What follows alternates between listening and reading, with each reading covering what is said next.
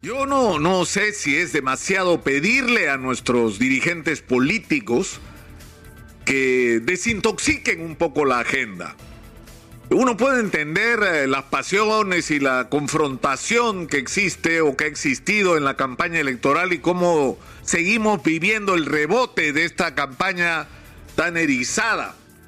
Sin embargo, hay problemas eh, trascendentes para la vida de los peruanos que requieren respuesta y deberían requerir eh, atención por parte de nuestros dirigentes políticos. Y uno de ellos es precisamente de la administración de nuestros recursos. Hemos hablado acá hasta el cansancio de que, de que una de las tragedias nacionales es que el Perú ha crecido en términos macroeconómicos, pero ese crecimiento ha beneficiado en realidad a un sector minoritario de la población. Pero la inmensa mayoría de peruanos no se han beneficiado de una manera sostenida de ese crecimiento. Y la mayor parte de peruanos siguen teniendo empleos precarios, siguen viviendo en la informalidad, siguen teniendo que trabajar hoy para comer mañana. Y eso tiene que ver con la falta de grandes proyectos de desarrollo nacional y de grandes objetivos para los cuales se trabaje y se organice la gestión del gasto público. Y el Estado ha estado lleno de funcionarios que son los que han tomado las decisiones que han tenido dos defectos simultáneamente. La ineficiencia, porque en la mayor parte de los casos no estaban calificados para la función, y en segundo lugar, la corrupción, porque estaban ahí para robarse todo el dinero que pudieran mientras dure el gobierno de quienes lo pusieron ahí en ese puesto. Esa ha sido la tragedia de nuestros últimos años. Y eso es algo que corregir. Y lo, hemos dicho hasta el cansancio, hay que producir una profunda reforma del aparato del Estado, comenzando, no solo, es decir, eh, ya resulta hasta grotesco que estemos discutiendo lo de Daniel Salaverry como si fuera la primera vez que ocurre en el, en el país y que gente se rasgue las vestiduras cuando gente de sus propios partidos, de sus propios partidos era nombrada y manejaba las cosas de esa manera. Es decir, nombrar a las personas en la función no a partir de sus calificaciones para realizar la función, sino como pago de favor político o como parte de una operación para tomar el control de una determinada institución y por lo tanto del gasto de esa institución y por lo tanto de las comisiones ilegales que se pudieran sacar en el ejercicio del presupuesto del organismo que fuera. Eso tiene que cambiar y tiene que cambiar todo el concepto del puesto de confianza. El 5% de los trabajadores del Estado del Perú, insisto, son puestos de confianza, pero puestos de confianza ¿dónde? Arriba. Arriba. Es decir, los puestos de quienes deciden dónde se pone la plata, quién se contrata y qué se compra. En vez de poner arriba a los profesionales, a los que saben del tema, los que han hecho una carrera y que nos pueden decir al final no solamente cuáles son los proyectos que hay en relación al sector, sino cómo hay que gastar de manera adecuada el dinero para lograr esos objetivos. Pero otra de las grandes tragedias es el sistema de concesiones. Es una vergüenza lo que ha pasado con el sistema de concesiones y esto ha sido bajo el paraguas de que hay que privatizarlo todo en el Perú. No, simplemente privatizamos todo y se han estado haciendo las cosas pues de una manera grotesca. En el caso de Lima, todo el sistema del metropolitano. Es decir, la obra la tiene que hacer el Estado. El dinero para que puedan adquirir los vehículos lo pone COFIDE.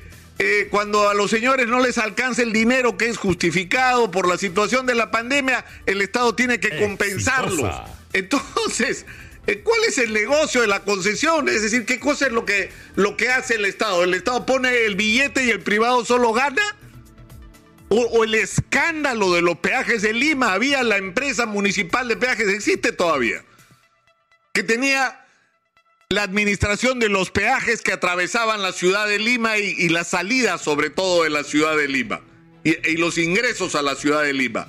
Era una empresa rentable, era una empresa que con todas sus dificultades hacía su trabajo. Por supuesto, había muchas obras que realizar para mejorar la calidad de este servicio y lo que se decidió a cambio de dinero, porque fue producto de actos de corrupción, se le entregó la administración de los peajes la mitad a Odebrecht y la otra mitad a OAS, las dos empresas brasileñas que hicieron lo que les dio la gana, que trapearon con el Perú. ¿Y a cambio de qué? De obras incompletas, de llenarlos de casetas de peaje. Lima es una de las pocas ciudades del mundo, si no la única, donde para atravesar la ciudad tienes que pagar peajes. Eso no pasa en ninguna parte. Para ir de un lado a otro de la ciudad hay gente que para salir de su distrito tiene que pagar peajes. Es una cosa inaudita. No se han hecho las vías alternativas porque se supone que si tú haces una vía por la que vas a cobrar, entonces tú tienes que hacer una vía alternativa para el que no quiere pagar.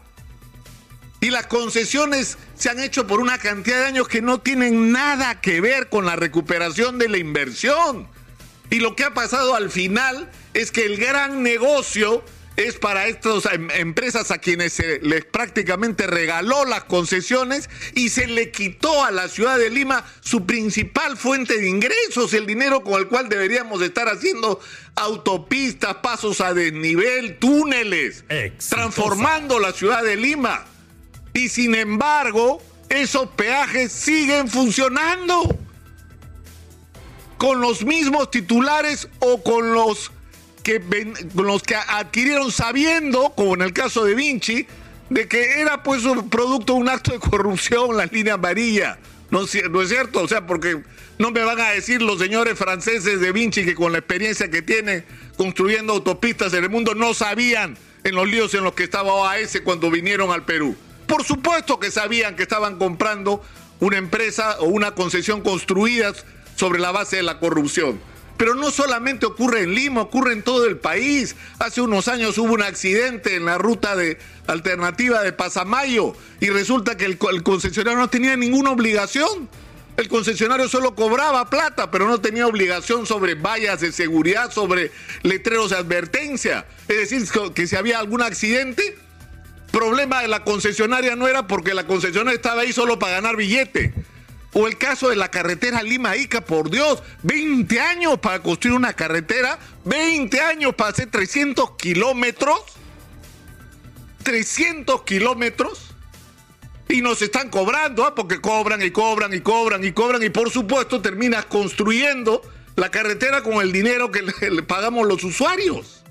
Entonces, eso, eso tiene que cambiar. No, no puede ser que, nadie se, ilumine en el Congreso de la República y plantee esto como una discusión, la necesidad de producir una profunda transformación en la manera como hemos estado contratando, porque si algo necesita el Perú es infraestructura.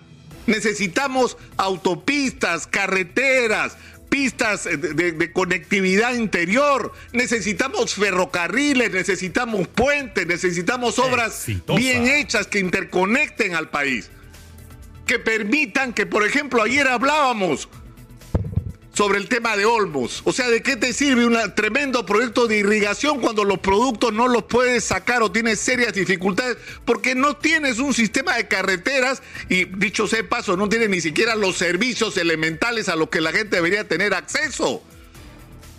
Es decir, se multiplica la población porque ahí hay chamba, pero no hay posta médica, no hay nada. Y la carretera es una porquería. Es decir, tenemos que poner el acento en lo que son los grandes proyectos nacionales y la necesidad de todos juntos trabajar porque las cosas se hagan bien, porque no solo se acabe la corrupción en el Perú, sino porque alguna vez las cosas se hagan con eficiencia, pero tenemos que partir incluso de algo más básico, de tener objetivos en común. En la campaña electoral se puso en evidencia, por ejemplo, que en el tema de la minería, ¿cuánto mineral hay enterrado en el Perú? Así, digamos, lo que dicen los ingenieros, 600 mil millones de dólares. En este momento hay más de 50 mil, cerca de 60 mil millones de dólares en proyectos mineros que podrían estar desarrollándose. Entonces, ¿podemos estar todos de acuerdo en que hay que hacerlo? en que hay que establecer los mecanismos para que esto avance lo más rápido que sea posible en las mejores condiciones para el Perú y en un contexto de corrección de lo que se ha hecho mal en términos sociales. Es decir, que un proyecto minero no termine en conflictos por incumplimiento, porque la comunidad siente que no tiene ningún favorecimiento, que simplemente están invadiendo sus territorios. No, que se sientan parte del proyecto desde el primer día. ¿Por qué? Porque se benefician del proyecto desde el primer día. Dígame, ¿no es posible hacer eso todos juntos?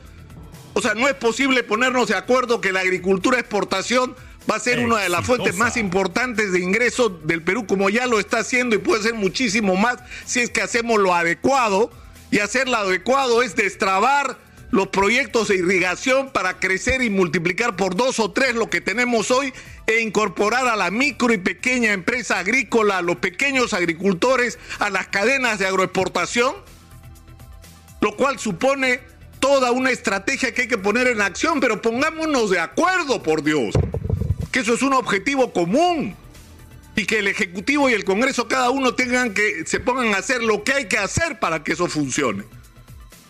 Yo creo que, no sé, es demasiado pedir que se escuche la voz de los técnicos, de la gente de, de las universidades, que desde las facultades especializadas están diciendo lo que hay que hacer en cada región, porque en cada región hay proyectos, hay propuestas, hay alternativas en los colegios profesionales en todo el país hay, gente que está diciendo lo que hay que hacer. Hay empresas privadas que están haciendo lo que hay que hacer. ¿Qué es lo que nos falta? Decisión y dirección política. Y que nuestros dirigentes no estén en una guerra simplemente fratricida y un acuchillamiento para ver quién se come la, torta del gobierno y del presupuesto de la República, en vez de estar buscando términos de concertación para poner en movimiento al Perú y convertirnos en lo que hace rato deberíamos ser, un país del primer mundo, porque si Corea es un país prácticamente del primer mundo en este momento, nosotros tenemos 20 veces más razones para ser un país del primer mundo que ellos, y no lo somos. Y empezamos juntos el proceso. Y nosotros nos quedamos en el camino por culpa y responsabilidad de nuestra dirigencia política corrupta e incapaz. Entonces ha llegado la hora de producir el cambio. Esa no solamente se supone era la promesa del profesor Pedro Castillo, esa ha sido también, quiero recordárselo, la promesa de mucha de la gente que hoy ocupa una curula en el Congreso. Bueno, ha llegado la hora, señores políticos, que se empiecen a ocupar de los peruanos. Ojalá que esto sea posible.